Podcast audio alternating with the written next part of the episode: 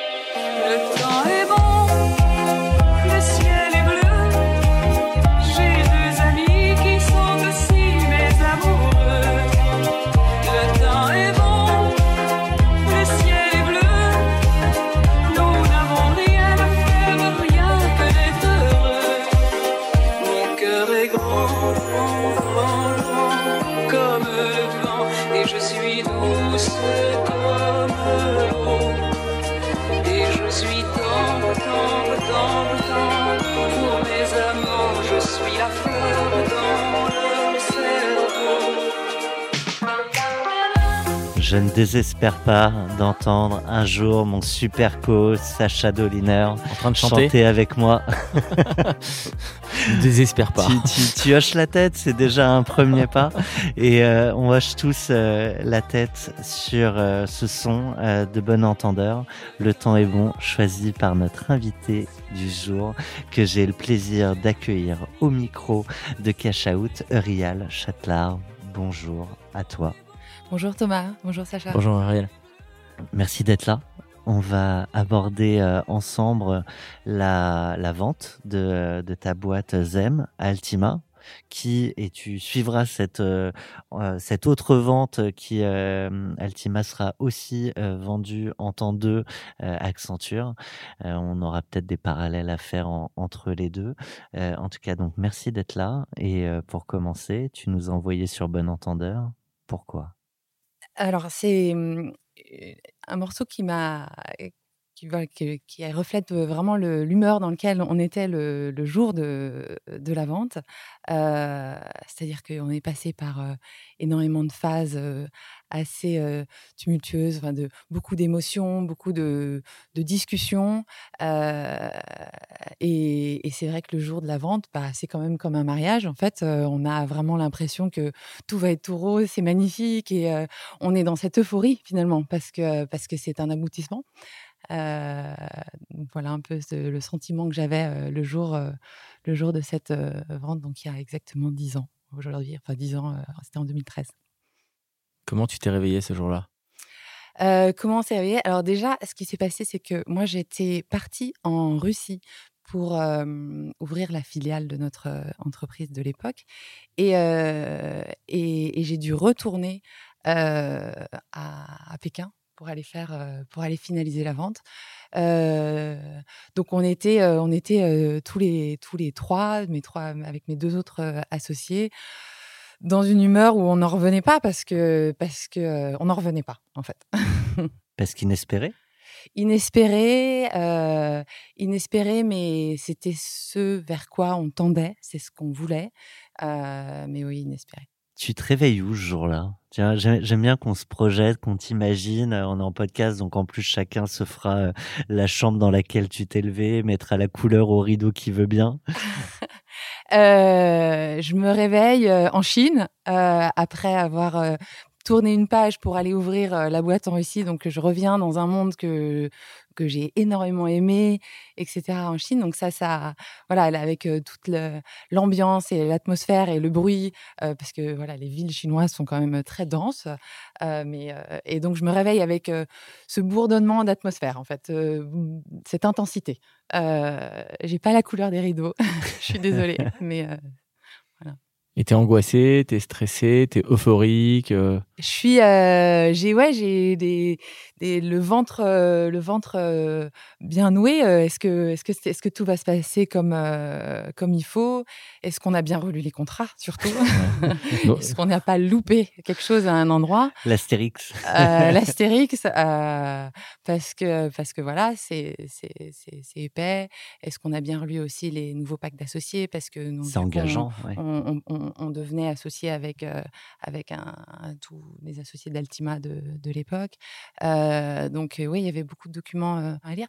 Ce qu'il faut voir aussi, c'est que j'étais très novice là-dedans parce que, parce que je ne connaissais absolument pas... Bah, toutes les, enfin après on s'est beaucoup renseigné, etc. Mais c'est-à-dire que toutes les terminologies, toutes les, tout, tout, ce qu'il y avait dans un contrat de vendeur, en fait, nous on a eu la boîte donc de 2009 jusqu'à 2013.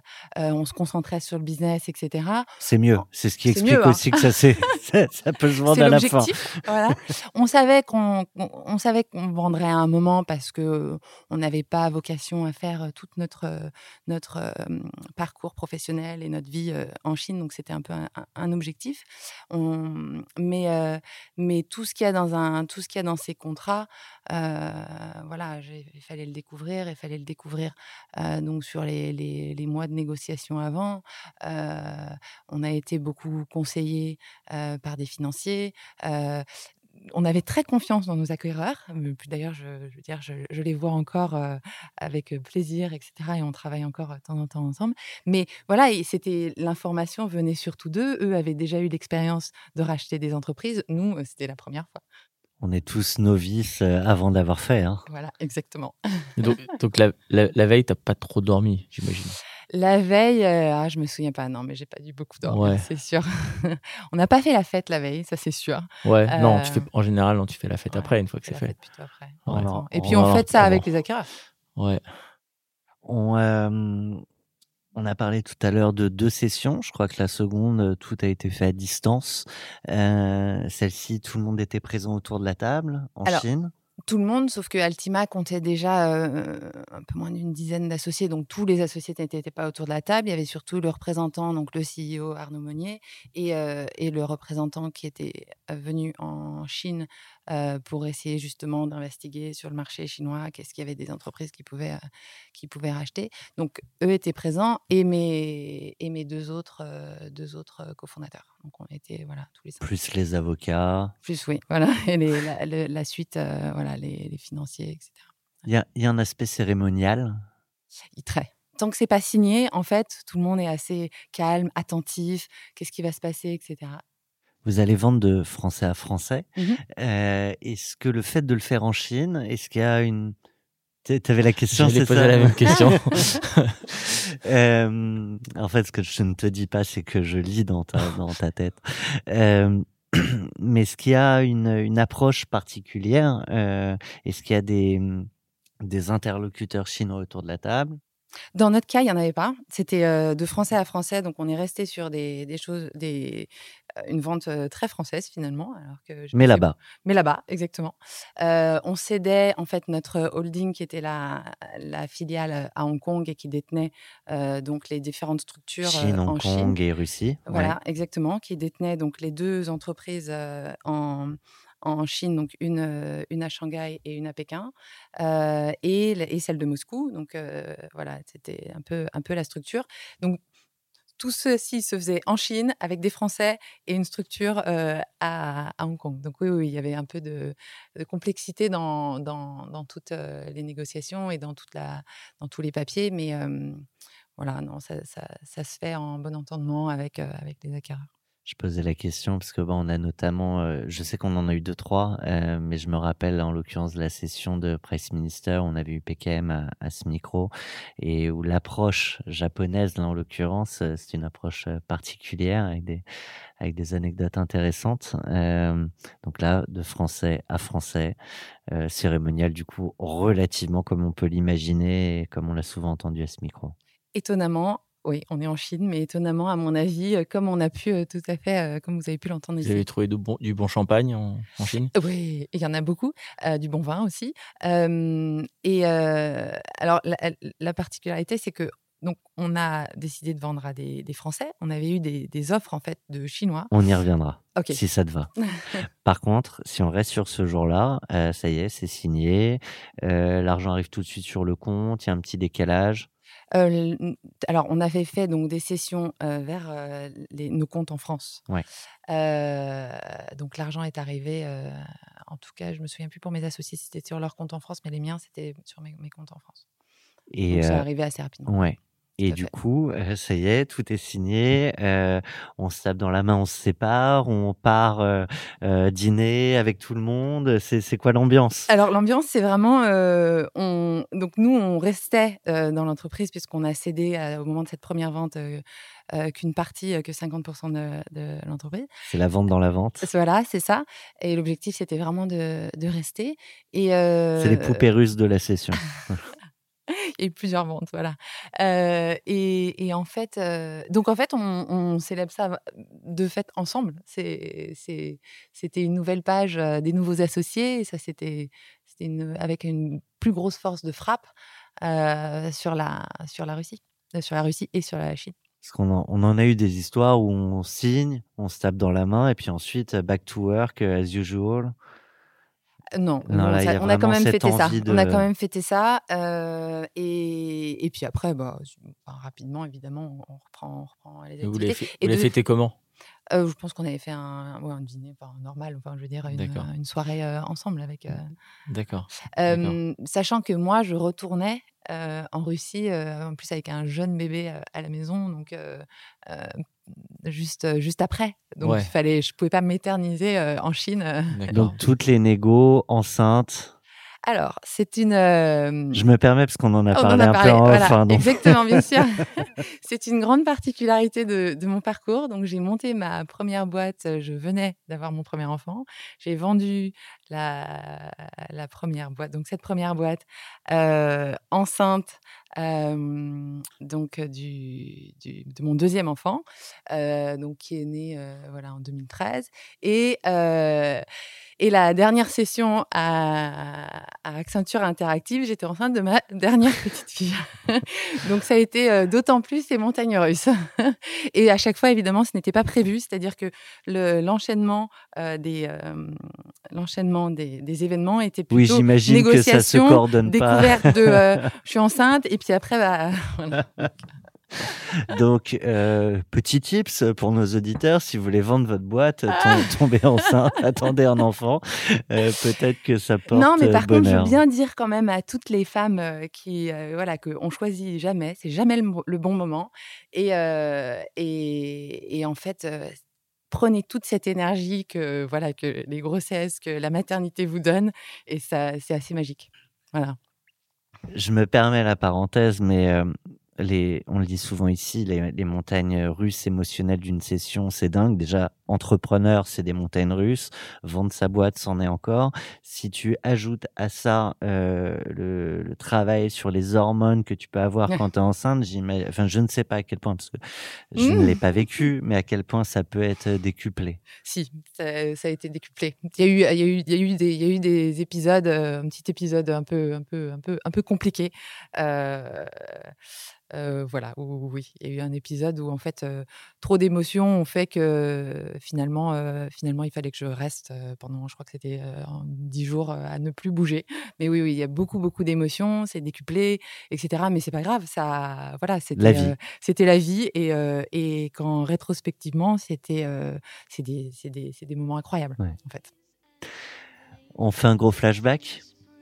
Si ça vous va, on revient sur les débuts de l'aventure et on part avec Nancy Sinatra et Lee Hazelwood avec Summer Rain.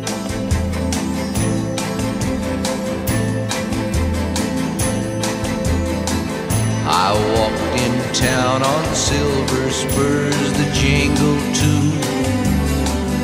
A song that I had only sang to just a few. She saw my silver spurs and said, Let's pass some time. And I will give to you summer wine. Summer wine. Quelle voix Incroyable. On s'en lasse pas. Je me demande c'est pas une musique de film, celle-là. Ah, il y en a plusieurs. Ouais, il y a hein. pas mal de musique pour les films. ouais. J'adore. Là, on a compris que je la connaissais pas par cœur, j'ai pas chanté. Hein. Moi, c'est par respect que je ne chante pas. Pour Par vous- respect pour l'auteur ou pour les auditeurs Les deux. pour vous aussi. Euh, euh, Urial, euh, quand on t'a demandé du coup euh, pour ce flashback de revenir sur euh, les débuts de l'aventure Zem, évidemment on va essayer de comprendre quelle était l'activité qui a amené Mhm. justement jusqu'à cette session. Mais derrière cette chanson, il y a une émotion Mhm. qui est liée au début de l'aventure. Pourquoi Nancy Sinatra et Lee Hazelwood? Alors, c'est- pourquoi ce morceau, Summer Wine? Parce que c'est finalement dans, un, dans une aventure comme ça, entrepreneuriale, donc, qui a duré quatre ans sur, sur Them, et puis après jusqu'en 2018 euh, pour euh, la partie Altima. Mais finalement, c'est une tranche de vie.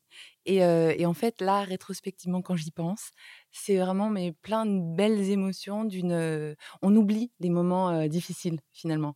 C'est des belles émotions de, euh, de cette aventure entrepreneuriale, d'une rencontre avec mes, euh, mes cofondateurs, de, de cette émulsion de d'idées, etc. De on va là, on va là, on, on avance.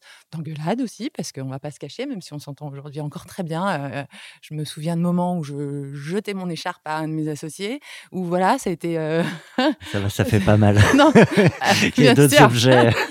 Je pense qu'il va Mais- rire en entendant mais, ce- mais c'est aussi la vie des, des associations euh, de pouvoir se dire les choses et, et c'est comme ça qu'on grandit et qu'on trouve des solutions.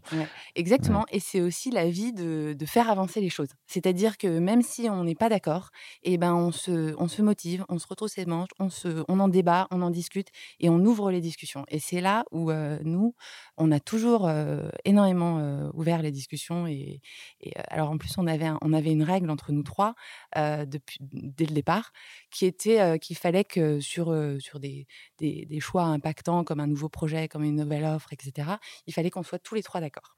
Alors ça a un avantage quand on est trois parce que euh, parce que c'est souvent deux C'est contre deux un. contre un, ouais. Voilà. Donc l'objectif, c'est de convaincre la dernière personne. C'est pas de se dire, toi, t'es On pas d'accord, un, ouais. on est euh, deux contre un et on n'avance pas. Et si, Oh, alors, on a gagné. voilà, exactement. Jamais. On n'a jamais eu cette, euh, cette, euh, cette euh, philosophie. Euh, donc, on était vraiment sur, euh, sur un objectif. Voilà, on, essaie de convaincre cette dernière personne. Ce qui est intéressant en plus, j'imagine, parce que je projette avec des aventures que j'ai vécues aussi, mais que c'est jamais les deux mêmes contre un. Jamais. Mm. Et c'est ça qui est génial de fait d'avoir cette règle-là, c'est qu'en fait, euh, c'est jamais les mêmes. Et puis, on, a- on avait, on a quand même trois personnalités assez fortes. Donc, du coup, euh, voilà, on n'hésitait pas à donner notre avis et, et, et avancer euh, avec nos avis divergents et de temps en temps qui se regroupaient. Et alors, le, la naissance de Zem, Alors, la naissance de Zem, donc ça part de. On était On s'est rencontrés en Chine. Donc, je suis arrivée en Chine en 2007 euh, pour la Société Générale. Euh, J'étais gestionnaire de projet. Euh, on montait une business unit en fait là-bas sur le crédit conso. Euh, donc on est arrivé à trois, euh, c'était génial. On est parti, euh, et puis quand je suis partie, on était une quarantaine. Et je rencontre donc deux, mes deux futurs associés dès le départ, dès, dès mon arrivée en Chine par des réseaux d'amis, etc. Et vers, je dirais, fin 2008, début 2009, euh, eux ont commencé à travailler sur des idées de projet, etc. Et, euh, mais sans quitter leur, leur, job, leur job.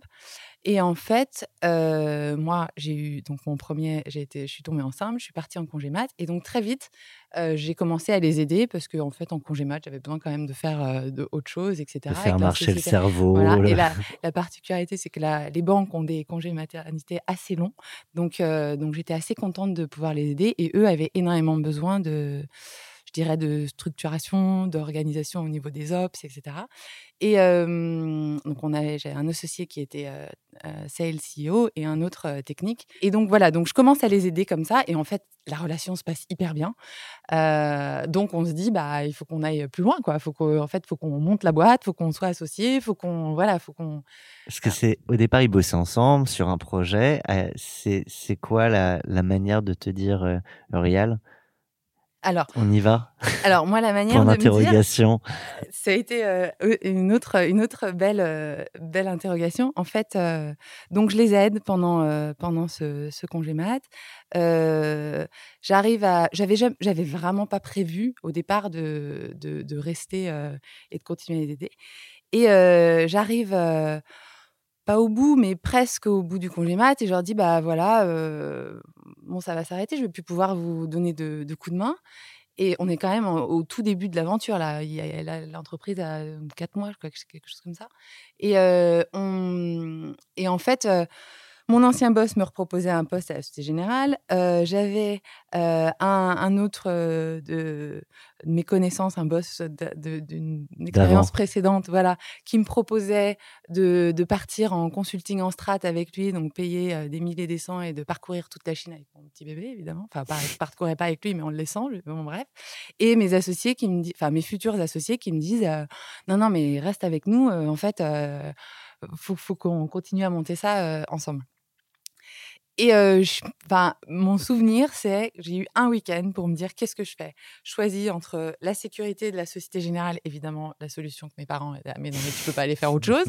Euh, aller faire. euh, L'appel des sirènes, euh, des, des dollars, des euros, des yens, peu importe. Ouais, ça Ouais. marchait pas. Il fallait que la sécurité, la, la, hum, L'option consulting, l'option consulting hein, avec quand même voilà, beaucoup de, de finances à la clé, d'argent à la clé, et euh, l'option entrepreneuriale où en fait, là pour le coup, que- enfin on en avait, on avait déjà commencé les discussions de ce qu'on allait pouvoir se payer, ce que tout ça, on était vraiment, c'était il n'y a rien. Il y a rien. Il y a rien. Entrepreneur. Voilà, Des- des pâtes et a pas de filet. vraiment rien. Il y a vraiment rien. Je n'ose même pas vous dire combien on, on se payait parce qu'il fallait qu'on se paye. On ne pouvait Tu- pas ne pas se payer. On oui, mais tu, peux quand même le dire parce que tu vois, on, on parle de, de cash out, Ouais. on parle de millions. euh, Le mais premier salaire qu'on s'est y a- payé. Ouais, il y a, y y aussi toute cette euh, phase où en fait, tu, parfois, Ouais. tu ne te payes pas même pour certains du tout. Euh, donc, je trouve ça intéressant aussi de. Alors, Il y a des phases où on ne se payait pas, ça c'est sûr, parce qu'il y a des phases où il fallait qu'on paye les staffs et donc euh, nous on passait euh, après. Ça, je pense que tous les entrepreneurs le savent. Et puis non, le, le premier salaire, je crois qu'on était à 500 euros. Le premier euh, et encore, et voilà, il fallait vraiment juste qu'on survive et qu'on paye nos loyers en Ouais. fait, qu'on paye nos loyers et qu'on paye nos. Donc ouais, c'était chaud les premières années. Alors, euh, les- je, dis, je dis les premières années, mais en fait, quand même, je vais revenir sur euh, sur ça parce que euh, très vite, très vite, on, on a eu de l'attraction, très vite, on a eu des clients et en fait, ça a tellement marché que voilà. Eh Après, ben, justement, zoom zoom sur Zem, euh, ça faisait quoi? Ça faisait quoi? Alors, pardon. Votre business. notre business. euh, notre business. en On fait, a envie de non, comprendre j'ai ce qui a compris, j'ai intéressé compris que vous parliez de, de, de- des montants. Alors, en fait, ça faisait quoi? Donc, on a commencé avec un outil de référencement, un outil de SEO. et l'objectif et le, le pain point, c'était qu'en fait, il y avait toutes ces boîtes internationales qui débarquaient en Chine et qui n'avaient aucune idée de comment et ce qu'ils faisaient sur le web chinois. Mais vraiment, enfin, et, et- et Entre le qui- web, les, les réseaux propriétaires, euh, ouais. c'est ça. Alors, euh, on, est en, on est en 2009, hein, Ouais. donc euh, les WeChat, etc., N'existent pas encore, pas, voilà, ouais. n'existent pas. Non, ils n'existent pas du tout. Donc, c'était pas du tout notre. Nous, on était sur Baidu euh, essentiellement, euh, et donc voilà. Donc, il fallait qu'ils comprennent, fallait que toutes ces boîtes internationales comprennent ce qu'elles faisaient sur le web chinois. Donc, on avait euh, créé cette, ce premier outil. Ensuite, je vous cache pas qu'il y a eu beaucoup d'itérations sur différents produits qu'on a fait, qui étaient un peu assez différents, etc. Mais mais voilà, donc on crée cet outil et, très vite, bah, on a une, une traction assez forte auprès des, entreprises internationales qui s'implantaient euh, en Chine. On a ensuite ouvert vers tous les métiers du marketing digital, forcément. Et, puis, et, puis, et puis ensuite, euh, la, la, est arrivée et on a pu vraiment se développer. Entreprendre en Chine, c'est c'est pas pas anodin pour pour une française. Comment euh, t'es arrivé déjà en Chine et comment ça s'est passé entreprendre en Chine? Alors, comment je suis arrivée en Chine? En fait, à la fin de, mes études, donc je, voulais absolument partir en VIE. C'était pour moi vraiment un objectif, donc j'ai un peu cherché partout et j'ai eu un VIE en Grèce, donc pour la Société Générale. Et, avec mon conjoint, à la fin de mes deux ans de VIE, bah, j'étais déjà à l'international. Donc, on s'est dit, bah, en fait, autant que bah, repartir pour, pour, pour une expat, pour un, voilà, une, nouvelle, euh, nouvelle aventure. Et, euh, et par un peu par élimination de pays, plus qu'autre chose, on s'est dit, bah, où est-ce que nos deux boîtes pourraient nous emmener?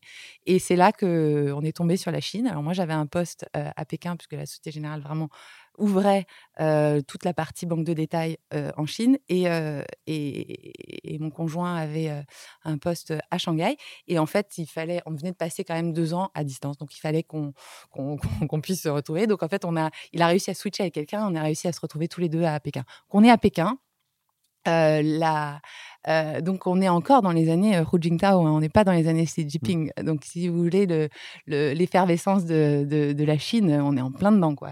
Et, euh, et l'effervescence du web chinois, pareil. Donc euh, et, et on découvre en C'est fait un Eldorado. ah, ouais. c'est un vrai, un vrai Eldorado. Et on découvre en plus tout plein de, de produits, qui, de produits, d'offres, etc., qui finalement n'existent pas forcément euh, en, en Europe. Et, euh, et, puis, euh, et puis toutes ces boîtes qui, qui se ruent vers, euh, vers l'international. Donc euh, voilà comment on a, je suis arrivée en, Chine. Je suis arrivée assez jeune et, un peu, euh, et un peu tête brûlée à vouloir faire plein de choses. Donc, donc à foncer, quoi. à foncer, à foncer. Et ça aurait été, je peux peut-être même refaire un parallèle avec la Russie au moment où je suis allée ouvrir la filiale de notre boîte en Russie, parce que je, je veux dire, j'ai vraiment foncé. C'est-à-dire que j'ai évidemment fait une petite étude de marché, vu si ça pouvait être. Mais si on passe des heures et des heures sur les études de marché, en fait, on n'a pas cette, volonté, cette en- envie, cette, énorme motivation qui permet de, juste de foncer. Uriel, on a évoqué ce qu'était l'activité de ZEM. Ce sur quoi on n'a peut-être pas tant insisté, c'est sur ces ouvertures, ces lancements en fait très loin de, de nos frontières. Et à ce propos, on a une question de notre partenaire Julien, le marchand. Tu es banquier corporate chez Neuflize. Et euh, il me semble que c'est des sujets sur lesquels tu souhaitais qu'on aille. Oui, tout à fait. Bonjour Uriel. Bonjour Julien. C'est vrai que j'ai regardé ton parcours qui est très international avec euh, des expériences euh, en Chine, à Hong Kong et puis en Russie. Et je me demandais, euh, du coup, euh, face à quelles difficultés tu avais dû, t'avais, t'avais pu voir lorsque tu avais créé, du coup, notamment ta société en Russie et comment tu avais réussi à la surmonter à la fois en termes de recrutement, de trouver des, nouveaux clients. Alors, euh, donc on a commencé euh, en, Chine, à Pékin. Euh, c'est vrai que tout, je travaillais à la Société Générale euh, avant de commencer, avant de monter cette, euh, euh, entreprise, cette première entreprise. Et donc tout notre réseau était pas mal basé en Chine. On, ressentait pas mal tous les pain points des entreprises internationales locales, enfin, qui voulaient s'installer localement. Donc notre réseau s'est constitué dès le départ à l'international. Euh, on a eu pas mal de, de contraintes au début à comprendre euh, légalement, euh, économiquement, toutes les, tout ce qu'on devait faire, tout ce qu'on pouvait faire en tant que, en tant que Français, parce que bah, ce sont des pays aujourd'hui, on le sait, qui sont pas forcément hostiles, mais à l'époque, c'était un peu plus facile. Euh, donc on avait. Ça veut pas dire que c'était simple. Ça veut pas dire que c'était simple, exactement. Mais euh, en fait, on- en, en Chine, par exemple, on, on avait euh, un statut spécial d'entreprise euh, créé qui appartenait en fait à des, des- des étrangers. Donc ça s'appelait WOFI, Wholly Owned Foreign Enterprise, qui en fait, de fait, nous différenciait des entreprises euh, chinoises euh, locales. Et, Avec euh, une implication particulière? avec, alors, comme ils étaient rentrés dans l'OMC donc des années avant, il ne devait pas y avoir d'application ouais. particulière. Dans les faits, on restait des, des étrangers. Euh, en Russie, euh, le, le problème était un peu différent parce qu'il n'y avait pas ce- ces de, de statut. Donc, on pouvait monter une LTD, une limitée de, euh, assez simplement. Euh, en revanche, il faut en effet euh, se constituer un réseau bah, d'avocats, de comptables, de gens qui vont nous soutenir dès le départ. Quand je suis partie explorer le marché russe, qui avait des similitudes avec la, Russie par le fait que les outils étaient des outils très locaux et euh, les outils Chine, du web ouais. étaient des outils très locaux.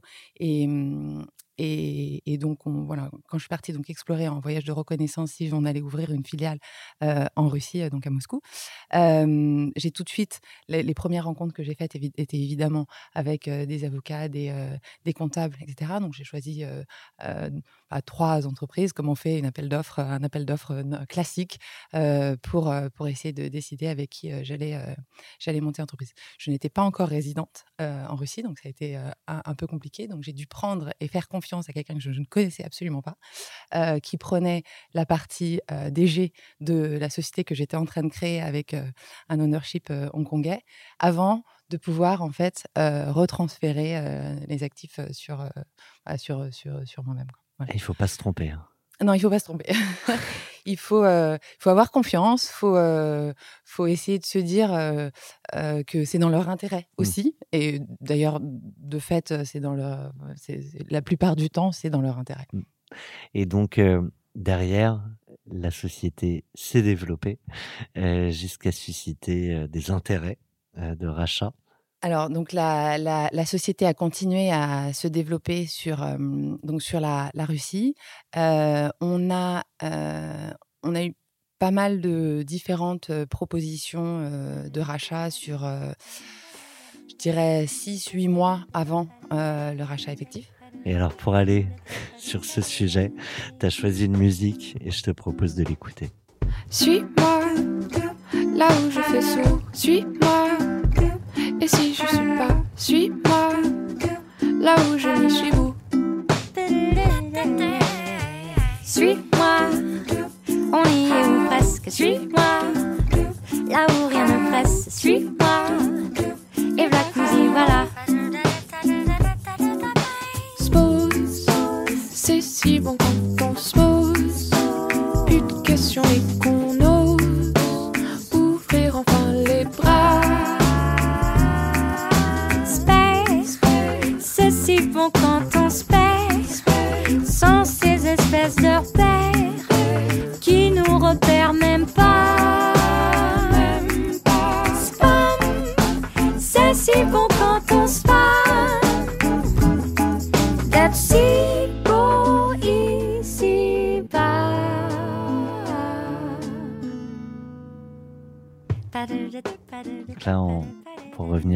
Toutes ces phases de négo, euh, follow me, suis-moi. Mhm. Ouais, bah tout à fait. Suis-moi parce que euh, c'est pas euh, suis-moi euh, forcément, mais c'est se suivre, c'est se, se, trouver une espèce une concordance entre tout ce qu'on est en train d'essayer de, négocier. Donc c'est suivre suivre les autres aussi. Euh, il faut il faut qu'on se fasse confiance. Il y a énormément de confiance parce que quoi qu'on en dise, c'est un contrat, mais derrière en fait c'est la confiance avec les gens qu'il y a en face de soi. Et si on n'a pas confiance, eh ben on n'y va pas. Donc voilà pourquoi le suis-moi.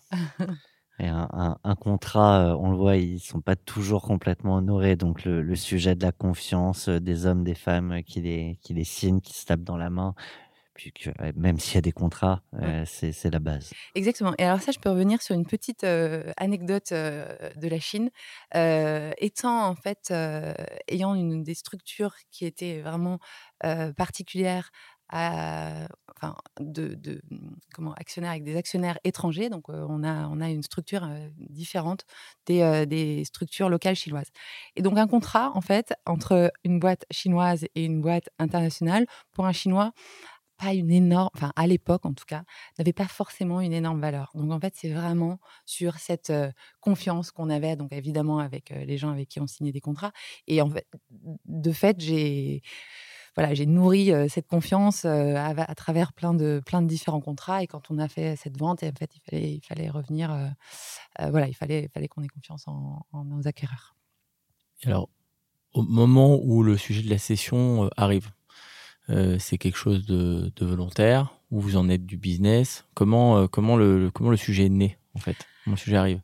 Alors, le sujet naît quand même euh, un peu de, de, notre, de notre volonté. C'est-à-dire qu'on, je dirais peut-être six, huit mois avant, on avait, on avait déjà commencé à se dire commence à être un peu attirant là, attractif pour des boîtes. Comme je disais, nous on avait l'objectif de, de, de vendre à un moment et on voyait qu'on avait vraiment, enfin, ouais, on était attirant quoi pour. Mais ça, tu le Ouais. sais parce qu'on te le dit Tu le sais parce que quelqu'un euh, d'une autre boîte euh, te fait des appels du pied Il se passe C'est quelque ça, chose on Ou le fait parce que tu as atteint des chiffres spécifiques que vous étiez fixés sur le marché. Non, on le fait parce que on nous le dit, parce qu'en fait, il y avait aussi pas mal de boîtes dans le digital qui commençaient à s'installer euh, en, en Chine et que là, ils nous, voilà, ils nous, ils nous regardaient, quoi. ouais. Ils nous regardaient et, euh, et donc, du, ben, on a eu évidemment avant de signer Altima, on a eu plusieurs, euh, plusieurs offres et plusieurs euh, négociations. Et, euh, et en fait, c'est parce que on a vu que voilà que certaines boîtes nous, faisaient de l'œil etc pour qu'on s'est dit bon allez c'est peut-être le moment. Là on est peut-être on est peut-être à un stade où on peut on peut vendre. Ça, donc, vous avez parlé avec beaucoup de boîtes. C'est vous qui avez lancé un process, qui avez décidé, euh, décidé de tenir, euh, on va dire, tenir la main euh, dans, dans les discussions. Comment ça s'est passé? On a euh, on a tenu la main dans euh, plusieurs discussions je dirais qu'avant euh, avant Altima on a eu des discussions assez avancées avec trois autres euh, avec trois autres preneurs En parallèle? Pas vraiment en parallèle Successivement. successivement plutôt avec un petit peu un dernier qui était un peu en parallèle à, à Altima, ce qui aidait aussi pour le moral, pour, euh, enfin le moral dans le sens euh, pour y aller, Et, quoi, et pour puis foncer. pour la négo, peut-être un peu, on Pour joue, aussi, j'imagine aussi, ouais, bien de- sûr. dessus. Ouais, Ouais, ouais. voilà. Euh, et, euh, et donc, euh, donc voilà, donc ces repreneurs, donc alors là, y a eu un, on a eu un, on a failli avoir un repreneur euh, chinois. Donc ce repreneur. Là, tu parles en parallèle avec Altima ou C'était un- avant. tu reviens avant ouais. Avant, ouais. Euh, on a failli avoir un repreneur donc chinois qui nous avait proposé des montants qui étaient bien supérieurs à ce que Altima nous proposait. C'est quoi, x2, x5 Ouais, fois deux au moins. Euh, et euh, mais sauf avec un, un cash out et des retention, enfin voilà, tout qui était vraiment un peu dur. Les conditions étaient vraiment dures. Et on en revient, c'est un, c'est un, c'est un repreneur chinois. Donc du jour au lendemain, ils peuvent juste nous virer. on avait, voilà. Oui, euh, je peux, je peux donner les, les ordres de grandeur que au-delà des montants, hein, euh, mais euh, il me semble que tu parlais de 80% euh, qui étaient bloqués à 3 ans. C'est ça. Voilà. Le repreneur chinois, ce qu'il nous proposait, c'est 80% re- bloqués à 3 ans. Euh, donc, euh, pendant 3 ans, ils nous fixaient des objectifs. Euh, et puis, on touchait bah, le, le cash que, que dans 3 ans Donc, tu n'as pas complètement la main sur ces Euh, 80%. Et du coup, ces 20% qu'on te propose en cash, ça ne représente pas euh, ce que tu as finalement proposé à Altima. Tout à fait. En fait, euh, voilà, dans les faits, euh, c'est exactement ça. Je calcule vite. hein. Ouais. C'est super intéressant parce que euh, très souvent, euh, quand euh, des entrepreneurs, entrepreneuses décident de vendre leur boîte, euh, le premier sujet qu'ils ont en tête, c'est combien ma boîte vaut, combien je peux la vendre, euh, Combien à je peux des- prendre? Ouais, combien je peux prendre et commencer à faire des, des, des, des calculs, sou- souvent euh, avant toute chose. Euh, et là, on voit que effectivement, euh, dans, dans ton rationnel, dans le rationnel que vous avez vu avec tes, tes associés, euh, c'est que vous êtes assez rapidement euh, sorti de ça et que euh, vous avez regardé euh, de façon plus large les conditions, la faisabilité, euh, le risque qu'il y avait derrière et que vous avez dû prendre une décision en plus potentiellement euh, difficile, c'est-à-dire qu'on te propose euh, un d'un côté et deux de l'autre. euh, comment tu comment tu fonctionnes, comment tu comment tu raisonnes et comment tu gères ton risque. Ah, tout à fait. Alors, on avait déjà des, idées de combien, de par le, marché sur lequel on était et les pourcentages des, multiples des bidas, on avait déjà une idée de combien notre, combien, quelle était la valorisation de notre, boîte. Mais, enfin, quand on regarde la réalité de, tout ce qui s'est passé, en fait, on voit bien qu'en face de nous, on a des financiers, euh, et puis de l'autre côté, on a des, des, des- hommes qui ont envie de, de rentrer dans l'aventure avec nous. Et en fait, très vite, euh, dans les différentes négociations, eh ben, on ne regarde pas que les montants, on regarde avec qui on va s'associer au final. Parce que, enfin, on a tous, euh, on a tous des, retention clauses qui sont assez strictes quand on vend.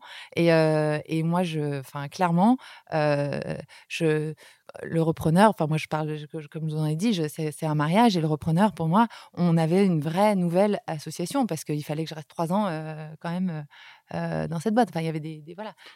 Donc là, tu as mis l'humain en, premier, euh, tu as mis en deuxième les conditions du deal avec le risque qu'il pouvait y avoir et finalement la valo euh, en, en troisième. Non, la Valo était en première euh, quand même. Mais le euh, Mais conditionné. conditionné à l'humain, je Ouais. dirais.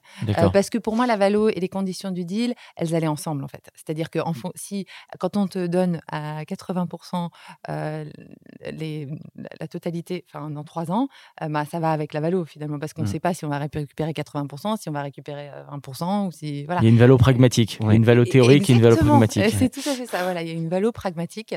Euh, Et surtout que donc ce qui n'est pas là tout de suite, potentiellement, à un moment. Ah ouais. tu peux ne plus avoir la main. Et Donc- rappelons-nous, on est sur un marché, on est en Chine, sur des, dans un marché difficile, des conditions qui ne sont pas forcément les nôtres, et avec des gens en face. euh, si c'est voilà. C'était une boîte qui n'était pas cotée.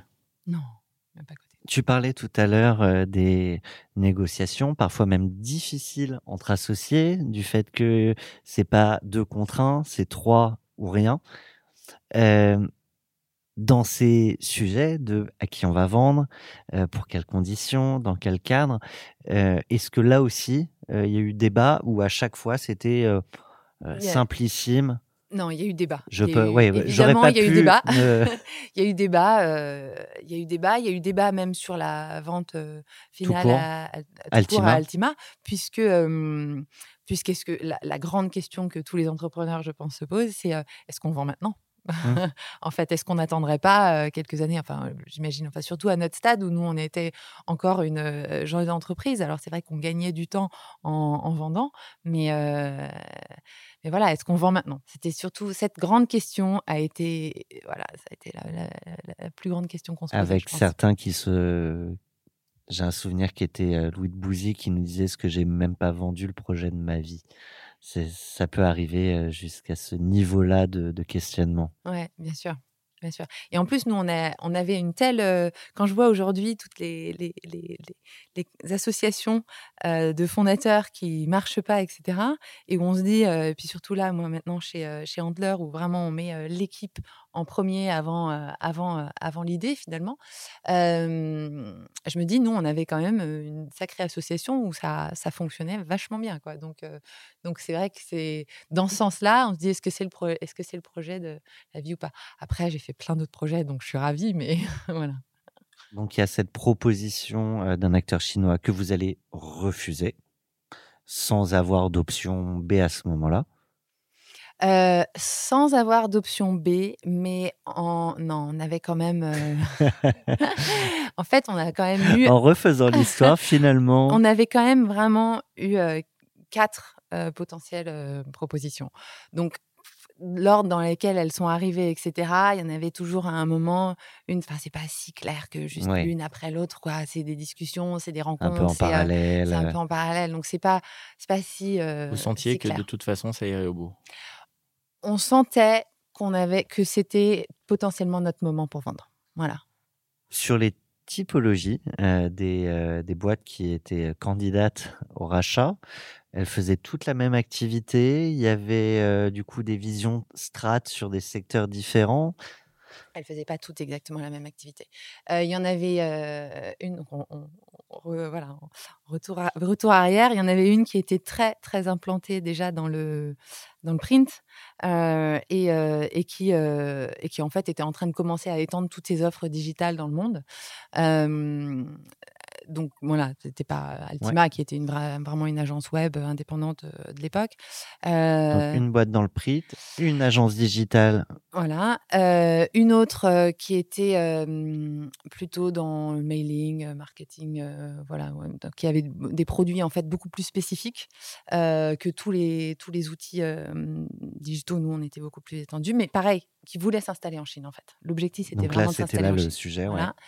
Euh, donc les les deux là, c'était pour s'installer en Chine. La troisième, c'était pour se renforcer en fait dans En une digital. activité en digital Ouais. en Chine. Euh, et euh, la dernière, c'était donc une agence euh, tout média confondu. euh, chinoise et, et eux ils étaient autant sur du marketing beaucoup plus classique du marketing digital que même de la télé etc Et là, Donc ils, une ils grosse viennent chercher quoi? Un portefeuille? ils viennent chercher toutes les boîtes internationales, en fait, Ah ah. qui étaient dans notre portefeuille. Voilà. Et, ils viennent aussi chercher, c'était un autre projet qu'on avait. alors moi, j'avais un, CEO à scène qui avait franchement mais, deux idées à la minute. Et moi, j'adorais parce que moi, j'adore avancer, foncer et tout. Et donc, je prenais celle que j'aimais bien et puis on pouvait avancer. Voilà. Et en fait, en fait on avait lancé dans, dans les, dans les différents projets, on avait lancé une, une marque qui s'appelle Jingvi, qui était avec l'objectif, c'était un peu une DNB. L'objec- DNVB, ouais. DNVB, pardon. Un peu l'objectif de. euh, euh, Il y, a, voilà, y a un symbole de Londres, le métro, il y a des symboles à Paris, mais il n'y a pas vraiment de symbole à, à Pékin. Donc, on voulait essayer de, de lancer ce symbole et ils avaient adoré. Donc, ils voulaient en fait reprendre un peu toute notre activité et cette, cette partie-là. On va rentrer un peu plus dans le détail de, des négos euh, avec Altima. Donc, euh, qui contacte qui? Quelle est la première, la première approche Euh, Un message LinkedIn On se voit un cocktail euh, euh, On vous, on vous appelle, on vous dit on débarque, euh, voyons-nous C'est le... Euh, plutôt, plutôt mode cocktail, etc. Rencontre un peu informelle, au début complètement informelle, avec en fait donc Altima qui avait envoyé un de ses associés en Chine pour essayer de voir comment ils allaient s'implanter. Est-ce que ça allait être Greenfield ou est-ce que ça allait être un- un- via un rachat? Euh, Donc c'est via cet associé-là euh, qu'on a, euh, euh, a commencé en fait les, premières discussions. Le feed passe et puis en fait euh, très vite euh, le CEO vient euh, en Chine à plusieurs reprises et, euh, donc euh, voilà les, discussions commencent à, à s'intensifier mais c'était plus euh, en mode rencontre très informelle au départ Et par les réseaux d'étrangers en fait Ouais. euh, à l'international. Ouais. À quel moment la discussion switch de on échange entre pairs, confrères à euh, on sent l'intention Euh, assez vite Ouais. en fait je sais pas dans les ouais assez vite on commence à sentir qu'il y avait vraiment une intention Ça se euh, traduit par une manière de des questions spécifiques. Ça se ça se traduit par euh, il faut qu'on fasse un partenariat Ouais. d'abord le fameux partenariat. voilà. Et puis, et puis après, bah, on intensifie euh, les, voilà, les discussions sur ce fameux partenariat qui commence à être plus que ça. Arrive un moment, on va rentrer, on va mettre les mains dans le cambouis euh, du contrat, des discussions, des clauses. Qu'est-ce qui, est-ce qu'il y a des sujets un peu plus complexes?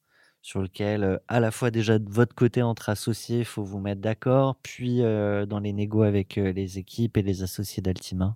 Alors, complètement. En fait, nous étant très novices dans le sujet, puisqu'on n'avait évidemment jamais vendu une boîte, quand on découvre les premiers, les premiers contrats, bah, en fait, il faut tout lire ligne par ligne, exactement comprendre quels sont les impacts, à quelle ligne et tout. Est-ce qu'à un moment, on va pas se faire euh, sortir euh, sans, euh, le vouloir et qu'on ne va pas nous reprendre toute notre activité. Donc oui, oui, il y a énormément de, doutes, euh, de, de peur, de euh, qu'est-ce que, qu'est-ce que, qu'est-ce- à quelle sauce on va être mangé? Euh, donc on se met euh, d'accord avec, avec mes, mes associés avant évidemment de revenir à toutes les discussions. Et on a passé des heures dans une des, des salles, euh, tous les cinq, puisqu'il n'y avait pas forcément des avocats, etc. Mais déjà tous les cinq à négocier où est-ce qu'on allait, ce qu'on faisait, etc. Des heures. Vous, vous aviez jamais vendu, mais Non. eux, ils avaient déjà acheté, Acheté. des boîtes. Ouais. Euh, ils avaient un, un modèle. Ils sont arrivés avec euh, un, un Excel, avec euh, une modélisation de comment vous alliez gagner de l'argent tout de suite, pendant, après, etc. Comment ça, com- comment ça s'est passé, Alors, cette première ça approche? Ça se caractérise d'abord par un, un modèle économique, c'est-à-dire Mmh. qu'ensemble, on va faire beaucoup plus. Euh, forcément. Les Euh, synergies. ah, voilà, avec les synergies, etc. Parce que, euh, parce que le nom Altima et parce que, euh, et parce que nous, notre, notre connaissance du, du, du marché chinois. Donc, clairement, on pouvait lancer beaucoup plus d'offres. On pouvait, donc, vraiment, il y avait un modèle économique derrière qui était beaucoup plus attirant, attractif que, que ce qu'on faisait. Je connais pas, pardon, je te, je te coupe, je connais pas. Enfin, ouais, peut-être que peut-être que euh, les échanges qu'on aura me, me, me détromperont, mais je connais pas un deal où on parle pas de synergie. Mhm. Pourtant, pourtant, euh, ces synergies sont pas toujours euh, effectives derrière. Tout à fait. Euh, donc ouais, alors évidemment, puisque nous, en fait, ce qui s'est passé dans la, dans la vente, c'est que on n'a vendu qu'une partie. Euh, au départ. 50%, Voilà. c'est ce que tu disais. 50%. Je, je- j'arrive toujours pas à comprendre en fait pourquoi on a vendu euh, que 50%. Parce que, bah si, parce qu'en fait, c'était un mariage. Donc en fait, on vraiment, on gardait la main sur euh, la Chine. C'était une vraie synergie, etc. Euh, donc hyper chouette. Et, euh, et en fait, très vite, euh, très vite, bah, ça a été compliqué avec euh, les associés parce que autant nous, on était trois à être euh, très soudés.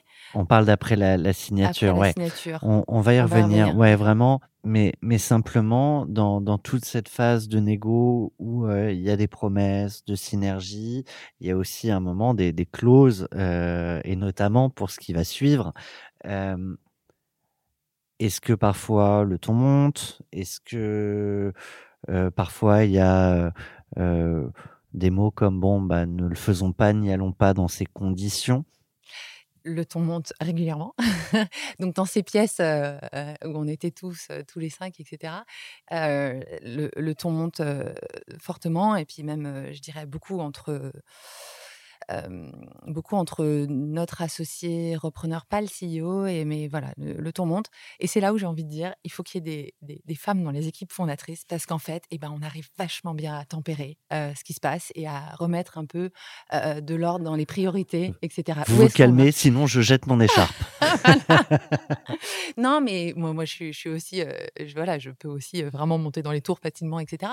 Mais ce que je veux dire, c'est quand on voit de l'extérieur des, des combats, etc., on est là, mais en fait, c'est pas ça ce qu'on ce qu'on veut. Et donc, on revient voilà, aux discussions, euh, discussions initiales et, euh, et à créer justement ces synergies et, euh, et cette vente qui, qui, peut être bénéfique pour. Justement, quel est l'objet des litiges? Sans, j'ai pas besoin de détails, de savoir qui, a dit quoi, mais de, de comprendre ce qui peut. quelle est la teneur des, des échanges En fait, il y, a des- il y a des litiges sur euh, les potentielles stratégies de l'après. euh, qui euh, où tout, voilà les, les repreneurs et nous on n'est pas forcément d'accord les rôles aussi Hmm. les rôles hyper hyper importants d'en Quelle va être ma place Exactement, quelle va être ma Dans place après dans le groupe? Parce qu'en fait, euh, euh, on, on, on- on gérait tout, on était trois, etc. Et tout d'un coup, finalement, bah, on n'a plus vraiment les rênes, on n'a plus le, on décide plus, on nous donne un peu des, on nous donnera potentiellement des, euh, des, des directives euh, à suivre, et c'est tout. Et ça, c'est euh, hyper dur. Et ça, j'ai envie de dire, si vous, si chacun, vous pouvez, enfin, si vous revendez votre boîte, si vous pouvez bien en discuter avant de quelles sont, vont être les sphères sur lesquelles vous allez encore avoir le pouvoir de décision. Avec les budgets associés. Avec les budgets, bien sûr. Ouais, ouais, ouais. Mais voilà, parce que parce qu'on est entrepreneur, euh, on a euh, on a fait plein de choses tout seul, et tout d'un coup, bah, en fait, on nous donne des euh, on nous donne des directives, et je pense que ça peut en frustrer énormément. Et bien Ouais. sûr, bien sûr, tu peux pas tout anticiper. Euh, mais euh, le fait d'avoir les conflits euh, avant, le fait de savoir les, les gérer, de savoir y aller quand tu es en égo, de la même façon que ce que tu nous racontais tout à l'heure, où tu es en conflit euh, en désaccord avec tes, associés et vous faites en sorte de, de crever les abcès, de vous jeter l'écharpe. Euh, et euh, ça va ça, ça va faire l'anecdote. Euh, et euh, de euh, d'aller au bout de ces discussions. Le fait pendant les négos, euh, tu crées une relation humaine forte, une relation humaine forte, elle est obligée de passer par euh, par, par du conflit. C'est hyper important euh, d'arriver à régler. Je suis pas ça d'accord avec toi. C'est pour notre relation humaine forte que je tenais à, à- à matérialiser, à concrétiser. Bravo. Voilà, très concrètement, empiriquement, euh, ce qu'on vit tous. non, non, mais euh, clairement, d'avoir toutes ces discussions. Et en fait, les, les repreneurs, on vient de les rencontrer, puisque euh, n'a pas eu, on n'a pas ce, ce parcours avant avec eux, etc. Donc, pour instaurer cette relation de, de confiance et de tout se dire, etc., c'est ouais, c'est. Il est obligé d'avoir un rapport de force. J'ai l'impression qu'au début, mais c'est pour ça que bah, de savoir qu'il faut avoir ce genre de discussion, je pense que c'est important parce que euh, ouais, ça permet de crever des abcès pour plus tard.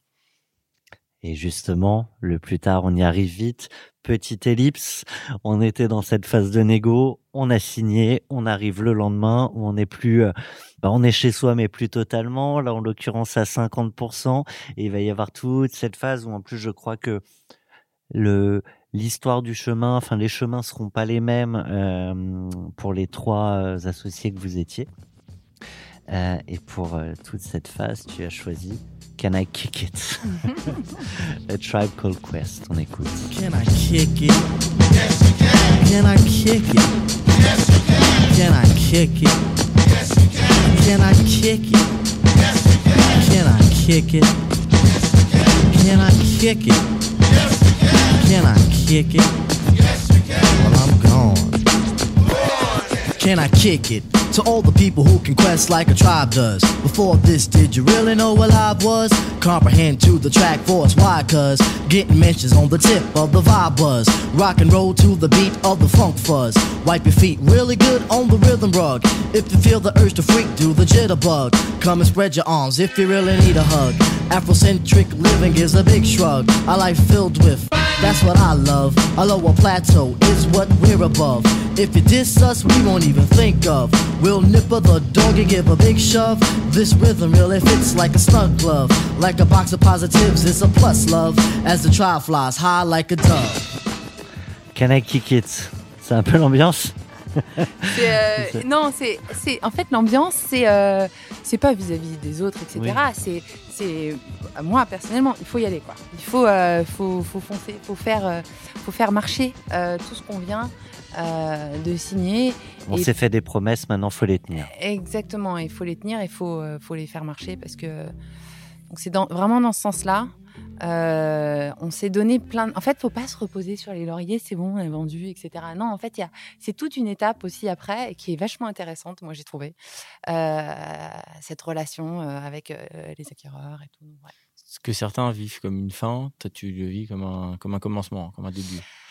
C'était une certaine fin quand même Ouais. parce que parce que voilà la relation que j'avais avec mes deux autres associés c'était plus la même parce que forcément bah on était euh, noyés dans un dans, dans une plus dans un plus grand groupe et etc avec des responsabilités pour chacun qui étaient différentes Et donc, t'as pas Mais- tous ces moments où tu dois te remettre d'accord à trois non pour exactement décider. donc ça c'était la fin Forcément, de ça change, ouais. ça clairement c'était la fin de cette partie là mais en revanche oui c'est un nouveau commencement parce que euh, parce qu'on a plein de choses à construire euh, ensemble avec euh, avec Altima Est-ce que c'est un facteur de, de réussite pour toi, pour la suite? Euh, alors, il y, a eu des- il y a eu des moments euh, difficiles après euh, sur la suite. euh, mais le, mais le fait d'être euh, dans cet état d'esprit-là, en disant faut que je donne tout, euh, comme quand tu lances une boîte, comme quand tu commences, pas comme quand tu arrives vers un aboutissement. Oui, alors c'est peut-être pour ça que voilà, moi j'ai réussi à, voilà, à faire marcher donc la filiale euh, en, en Russie, qui était du coup devenue une filiale de d'Altima France. Euh, et, et, euh, et- et oui, oui, je pense que voilà, on a, j'avais, la motivation et l'engouement de faire marcher, euh, mar- faire marcher toute cette partie. Il y a deux chemins vers lesquels je veux, je veux aller. Le premier qui est le tien. Tu l'as dit, à un moment, tu n'es plus aux manettes. Et en fait, quand tu signes, tu sais que tu ne seras plus aux manettes. N'empêche qu'entre se le dire et le vivre, des fois, il peut y avoir des dissonances. Ouais, il y a beaucoup de, beaucoup de dissonances. beaucoup de dissonances parce qu'après, bah, on ne se rend pas bien compte que bah, on va avoir des chefs. c'était avant nos chefs, c'était nos clients. C'est un peu différent quand même, euh, enfin d'une certaine manière quoi. Euh, mais hum, voilà et, donc oui, il y a une, dissonance de vécu et puis il y a une dissonance où bah, quand on n'est pas d'accord, il faut, euh, on est quand même obligé de faire, alors qu'avant c'était pas le cas. Compliqué. Comment, et là, chaque aventure est forcément différente, mais ces moments où tu peux être en, en désaccord, peut-être aussi parce que tu n'as pas toutes les données, ça peut aussi s'expliquer pour ça. Euh, au-delà de comment tu le gères, comment tu en parles et comment tu essaies aussi de, de défendre ton point de vue d'entrepreneur qui est allé d'un point A à un point B avec succès et qui potentiellement euh, a toutes les armes pour amener de B à C euh, parce qu'il y a une vision Mm. aussi. Alors, c'est là où moi, personnellement, moi j'avais les rênes de la filiale russe.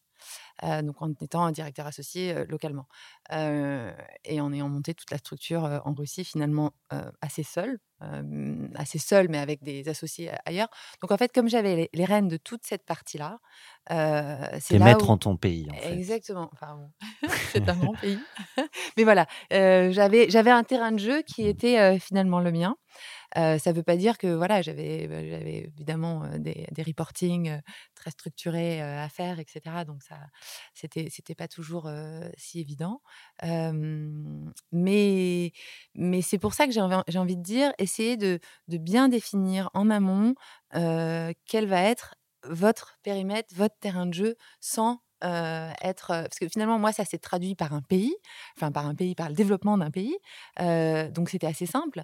Mais pour d'autres, quand on est en France, quand voilà, en France, c'est un peu plus compliqué parce que bah, y a d'avoir toute une business unit, des choses comme ça, c'est à mon avis plus compliqué. Mais la- l'analogie fait- est assez assez simple. Ça, c'était défini depuis le départ?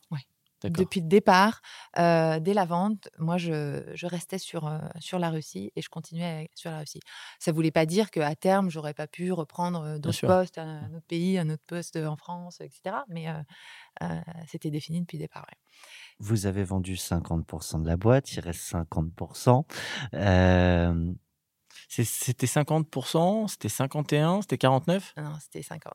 D'accord. Ouais, effectivement, effectivement, atypique. Atypique, complètement. Qu'est-ce qui est décidé de ces 50 autres pourcents? Ah bah c'est là et là est venu le moment euh, du clash euh, le plus grand finalement parce que euh, en fait au bout de presque un peu moins d'un an je dirais il fallait il fallait en fait Décidé. décider de, de revendre la suite à quelles conditions et puis là vient la grande question grâce à qui le business a été développé? Est-ce que c'est le l'entrepreneur de départ voilà ou est-ce que c'est l'acquéreur? Donc voilà donc les, les discussions ont été et- et la réponse en réalité est peut-être entre les deux. ah bah probablement elle est complètement entre les deux. Et, euh, et donc, ouais, bah, finalement, bon, la- l'aventure a été, l'aventure s'est bien débouclée, mais après beaucoup de beaucoup de discussions et, euh, et l'aventure, mais, mais oui, on, on se demandait aussi à un moment si on débloquait pas toute l'affaire. En fait. Et finalement, bah, la- l'aventure euh, enfin, la suite des événements montre que bah, on a on a fini par accepter de vendre les 50 autres pourcents. Au prix, au prix des 50 premiers, Euh, un bon, peu au-dessus. un peu- voilà, un peu au-dessus. ouais, ouais. Non, mais Oui, oui, c'est juste sûr. pour. Oui. Et, et au- et au-delà des, c'est là, la, et là la, la- la grande question était là. Ouais. au-delà des, mon- des montants et, et- et de la valeur à laquelle vous avez pu vendre ces, ces, ces, ces- ces deuxièmes 50%, euh, rien n'était prévu sur à quel moment on va en discuter, euh, comment on, comment Comment on sera va calculé, ouais. voilà, en comment fait, sera calculé ça a été, dans le pacte si, d'actionnaires. Ça a été dit, ça a été un peu discuté, etc. Mais pas écrit. Euh, Mais je crois que c'était pas écrit, donc du coup c'était. Tu dis je crois, mais je pense que compliqué, tu es ouais, sûr que c'était- ouais. pas écrit. sinon, sinon bah ça aurait été Non, plus simple. ouais, ouais. ouais. Ça été, ça aurait été beaucoup plus simple. ça a été- ça a été Mais une discussion longue, Oui, très difficile, longue, mais était longue? difficile. très, Ah, très longue difficile. aussi? Ouais, ça a quelques, traîné. quelques mois. Et, ouais. et- et pendant ce temps-là, ça n'a pas eu d'impact négatif sur le business? Euh, non, parce que en fait, euh, donc moi j'étais sur la Russie, donc il n'y avait pas de souci. Euh, en, en Chine, à Pékin, pardon, il y avait mes deux associés d'origine, et à Shanghai, il y avait le, le directeur de la filiale de Shanghai, c'était le repreneur, un des associés repreneurs. Donc finalement, étant sur trois géographies, ça aide. Euh, sur trois périmètres différents, ça aide. Mais euh, non, l'impact euh, business n'a pas été. Je pense que ça s'est pas senti pour nos clients. Non, mais je veux dire pas forcément dans, dans la relation humaine euh, au, au- au quotidien. Je, par- je parlais aussi au niveau de l'incertitude que chacun a, de leur côté, du vôtre, de est-ce qu'on va tomber sur quelque chose qui paraît faire à tout le monde et donc potentielle démotivation passagère d'un côté et de l'autre à. Complètement. Je pense que oui, oui, il y a eu euh, mes, mes associés, un de mes associés fondateurs, enfin, on n'était pas, plus dans la même dynamique, ça c'est sûr. Mais euh, au- au-delà de ça, on est, euh, enfin, je pense qu'on avait quand même envie de trouver une solution, une issue. Il fallait, en fait, non, c'est pas qu'on avait envie, c'est qu'il fallait. ouais. On n'avait pas le choix. D'un côté ou de l'autre, il fallait qu'à un moment on décide de l'issue, que ce soit débouclé, que ce soit de vendre les 50, qu'il fallait trouver une issue. Et, Donc tout le monde est motivé. Ouais. Sinon, on perd tout en fait. ouais. et Altima a racheté d'autres boîtes après? Ouais, ils en ont racheté une euh, au Canada, euh, à New York, je crois. Enfin, New York, c'était une plus petite boîte. Est-ce que du coup Euh, ils ont changé euh, cet aspect-là Oui, de oui, leur oui, deal. Ouais, tu les as. T'es intervenu là-dedans tu, Ouais. vous avez... Non, non, non, Ouais, moi je suis pas intervenue tout du tout. seul. Je suis pas du tout intervenue. Ça a dû impacter, ouais. Ouais. ouais, ça a dû impacter. Et euh, bah, du coup, le, le chemin sera différent euh, pour les trois associés que vous étiez, les trois associés fondateurs. Toi, tu vas rester. euh, les deux autres vont partir, je crois. Euh, indépendamment des raisons pour lesquelles ils partent, ils sont pas à ce micro, donc ils raconteront. euh, Mm. si un jour ils veulent venir nous raconter, on aura le plaisir de d'entendre leur histoire. Euh, mais par contre, dans votre relation à vous, euh, ce moment où bah il y en a qui vont annoncer qu'ils vont partir, euh, c'est un tr- c'est un moment quoi. Bah c'est un moment, euh, c'est un moment pour moi qui reste Bah ouais, toute ouais. seule dans. Donc euh, ouais, ça j'étais, j'étais assez. euh, Enfin, j'étais, j'étais déçue de pas pouvoir rester dans l'aventure, pas pouvoir continuer l'aventure avec eux en fait, parce qu'on avait quand même vécu des moments super forts et, et de pas pouvoir continuer, continuer sur ça. Mm. On va avancer un peu. In fine, tu vas vivre de nouvelles aventures après, après ces sessions. Euh, on n'est pas trop revenu sur le fait qu'Altima ensuite va être revendu à Accenture. On pourra peut-être avoir le patron d'Altima pour nous raconter tous les détails de, de la vente à ce micro. Mais tu vas accompagner euh, la boîte jusqu'à la session euh, à Accenture et là, tu vas te retirer. Mm. Le moment où tu vas quitter la boîte pour la dernière fois, fermer la porte, c'est quelle émotion Alors cette partie-là de la vente pour moi a été d'autant plus, a été vraiment, ouais, vraiment difficile. J'ai quitté et après, en fait, l'émotion, c'est, bah, j'ai toutes mes équipes, etc., tous mes staffs, tout ça. C'est, alors j'ai gardé des très bonnes relations avec eux et tout, mais c'est fini, quoi. c'est fini. Donc il faut se réinventer, se retrouver des projets, etc. Donc c'est un peu ce moment. C'est marrant, mais je compare ça aussi à toutes ces startups qui sont dans des, des, des programmes un peu comme Antler, euh, etc., qui du jour au lendemain, donc ils sont dans un programme Et puis avec après, tu sors. etc. On sort du programme et en fait, il y a bon bah c'est le vrai monde, c'est autre chose, etc. et donc moi, ça a été un peu un peu ça. Ouais. Il fallait que il fallait que je me reconstruise. Tu, tu te souviens, parce qu'on va parler de l'après, mais tu te souviens de ce moment où tu prends tes affaires, tu passes la porte pour la dernière fois? Ouais, ouais, je m'en souviens très bien. Alors en fait, vraiment, j'ai été marquée par, enfin tout a été, tout a été segmenté par mes grossesses parce qu'en fait, je passe la porte, je pense. Enfin, on, on annonce la, la vente au grand public, je crois en octobre 2017 pour que ce soit effectif, voilà. Et en fait, j'ai accouché le 9 novembre. 9 novembre, nous sommes le 9 novembre. Donc voilà, c'est, j'avais, j'avais d'autres projets. Et en plus, Attends, euh, donc aujourd'hui, c'est l'anniversaire de Ma ta fille, fille. oui, ma petite fille. C'était il y a six ans tout ça. Euh, pardon, je t'ai coupé. Mais. Euh, non, non, mais c'est moi. Et euh, donc, donc ouais, on passe la porte. C'est euh, faut trouver. En fait, faut se réinventer. Faut trouver d'autres projets. Euh, faut. euh, moi, j'avais. C'était pas, pas forcément que pour des raisons, enfin, c'est pas des raisons financières qui nous motivent. En fait, je pense qu'en tant qu'entrepreneur, il n'y a pas que les raisons financières qui nous motivent, mais j'avais vraiment envie de Ça, retrouver. ça tient pas sur la durée comme ça tient motivation. pas sur- Exactement, on est d'accord. Ouais, ça tient pas sur la durée. Et, et, et alors, l'autre particularité, c'est qu'en fait, j'avais déjà plein de projets en tête. Bah, justement.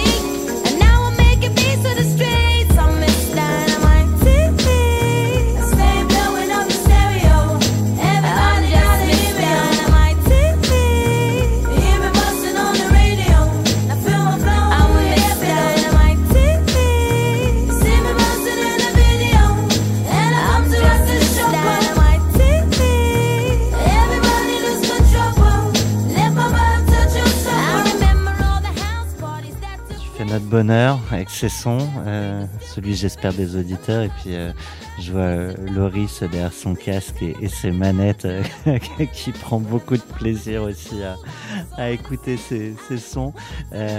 Pourquoi celui-ci Pour parler de cette nouvelle vie qui s'offre à toi? Donc en fait, j'avais énormément de, de nouveaux projets. Par, Certains se seraient dit, je peux faire une pause. Ouais, je suis pas je ton suis genre. Pas vraiment en mode pause. je crois que c'était c'est pas ce qui me caractérise le plus. Euh, mais euh, ce qui s'est passé, c'est que euh, mais ça c'est des opportunités. C'est-à-dire que je, je- peut-être que j'aurais aimé faire une pause, etc. Mais en fait, il y a une opportunité qui m'est tombée dessus. Où donc on est après, on est en 2017, l'élection de, de Macron. Euh, il rencontre euh, le président euh, de la Russie euh, à Trianon et ils se disent on s'entend pas politiquement, il y a, mais par contre au niveau des forums, au niveau des sociétés civiles, il y a quelque chose à faire. Et je suis nommée dans un forum des sociétés civiles franco-russes, donc qui s'appelle le dialogue de Trianon, parce que parce qu'ils s'étaient rencontrés au, au Trianon.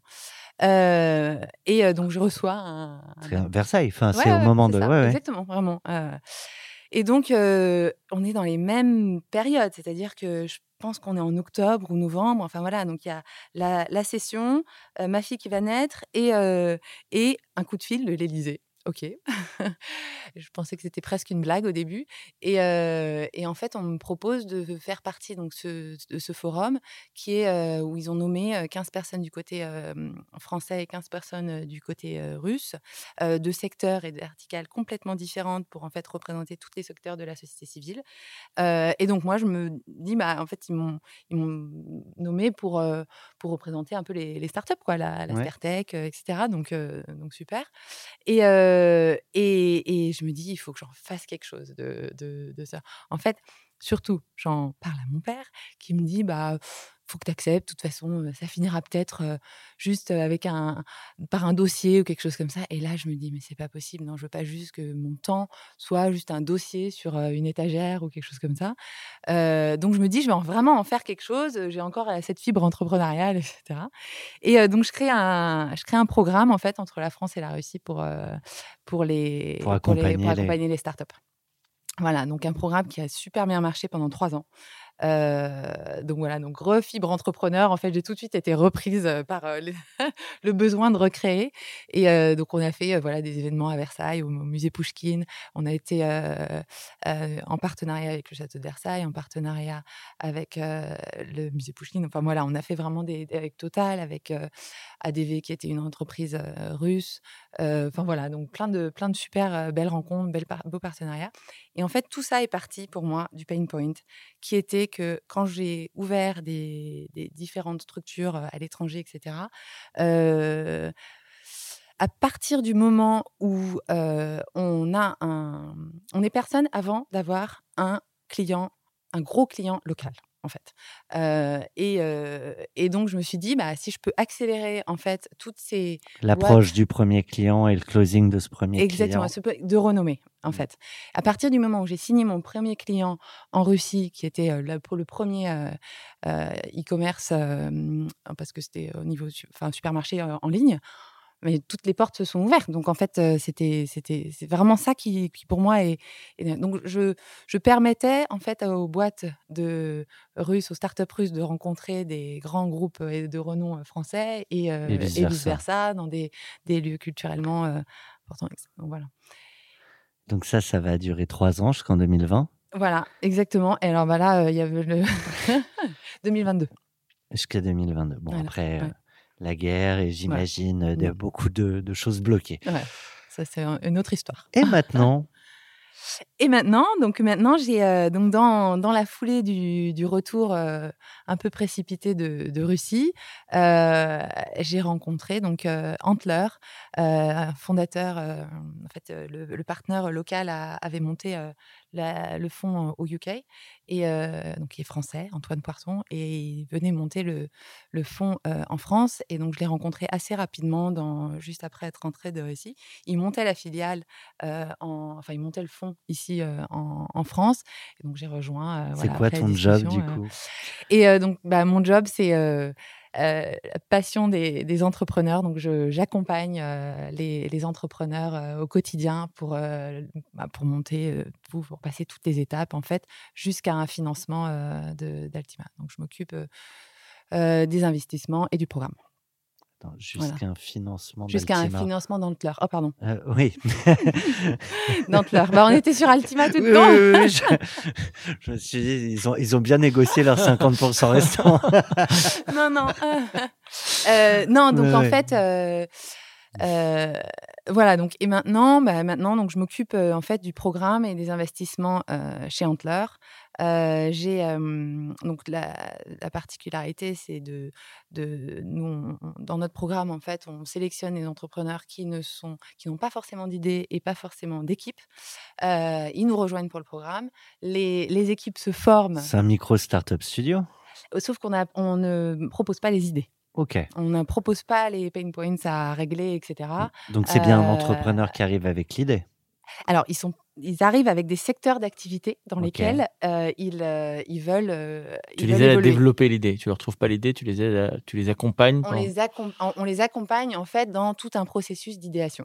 Mais en pensant bien que l'équipe est au cœur euh, de, voilà, de la startup, c'est-à-dire que bien avant même de commencer le processus d'idéation, on, euh, on leur demande de se mettre en équipe. Et il paraît qu'à l'onboarding, ils offrent des écharpes. Ah ça, ça m'a réjoui. J'attendais. Pour pouvoir se bagarrer, mais sans trop de dommages. On arrive, Rial, à, à la fin euh, de nos échanges. Avant de euh, partir sur le son euh, avec lequel tu as fait la fiesta euh, lors de la session de, de Zem Altima, euh, il y a un point sur lequel j'aimerais qu'on aille. Tu es seulement, tu l'as dit, on a fait plus de 40 euh, émissions, on est en cours de troisième saison de Cash Out. Tu es seulement la troisième femme à, venir à ce micro. Je te cache pas que quand tu nous as dit oui, on a un peu tous sauté de joie derrière parce qu'on on galère. C'est pas faute d'essayer, c'est pas faute d'avoir les contacts et on a dû, enfin on a quelques idées, mais on a quand même du mal à se l'expliquer. Et je sais pas si toi tu as un regard là-dessus et, et puis envie de partager un message. Ben, je, je, je savais pas. Je, j'en, ouais, reviens pas parce que, euh, parce que je pense qu'il y a des. Ah, il y en a plein. Il y a plein de femmes qui Ah, ont fait. et puis forcément en même moi, je j'en euh, rencontre, ouais. etc. Oui, en proportion, il y en a moins, mais euh, il y a quand même. euh, euh, je sais pas si ça peut l'expliquer. Mais hum, j'ai remarqué dans les groupes de, travail, je suis, CCE, je suis conseiller du commerce extérieur, et, j'ai remarqué que hum, dans ces groupes de travail qui ne sont pas sont pas hyper, enfin, où on, a beaucoup d'idées, on discute, on fait beaucoup de conférences, beaucoup de networking, etc. Donc ça, avance. Mais par contre, c'est pas, on n'est pas dans l'action, on n'est pas dans l'action directe. Et c'est vrai qu'en tant que femme, on est peut-être toujours dans l'action directe. Et qu'est-ce que ça va? Je- Voilà, j'ai pas beaucoup de temps, j'ai euh, trois enfants, euh, je, je dois gérer euh, tout mon temps. Donc je est-ce me que concentre sur là. je me ouais. concentre sur là? Est-ce que, est-ce que ça l'explique? Je sais pas. Plusieurs fois, c'est ce que je me suis dit pourquoi on voit moins les femmes euh, dans, euh, dans beaucoup d'endroits où il y a plein d'hommes, parce que je suis sûre qu'il y en a, il y en a plein. Je, je me dis que de temps en temps, je l'explique peut-être un peu comme ça, mais bon, pas une, c'est pas une, c'est pas une bonne excuse. Et, euh, et non, et c'est étonnant. C'est, je vais, vous- on va essayer de trouver des femmes. Ouais, et puis toutes celles qui nous écoutent, pour certaines, je sais qu'elles nous écoutent. je sais qu'elles me disent un jour. Eh ben, voilà, une fois de plus, un appel. Je ne vous nomme pas parce que j'ai promis de pas le faire, mais ça me titille. Euh, en tout cas, Urial, euh, au-delà de ça, un immense merci d'être venu euh, nous raconter avec Sacha ton, ton aventure. Merci, merci beaucoup euh, Thomas, merci Merci, Sacha, merci, merci beaucoup. écouté. C'était top, Bonne- merci. On, on se quitte et, et quand même, c'est- on, on a fait les remerciements pour pouvoir se quitter tranquille, mais tu as choisi maintenant, on danse. de voilà de, de qu'on se quitte avec euh, We Are Your Friends de Justice et je crois même que tu as demandé à tes associés fondateurs euh, si on était d'accord sur cette musique. Complètement. tu veux dire un mot avant qu'on se quitte? Euh, non, mais c'est cette, euh, cette musique nous, nous caractérise euh, énormément parce que toute cette aventure, on l'a vraiment vécue comme au départ, euh, bah voilà, trois amis qui sur un petit projet. Et puis aujourd'hui, quand on, quand on se parle, on a notre groupe encore, voilà, qui, c'est, encore un plaisir de, les voir et de bosser, enfin, de, travailler avec eux, sur plein de choses. Eh ben on en voit.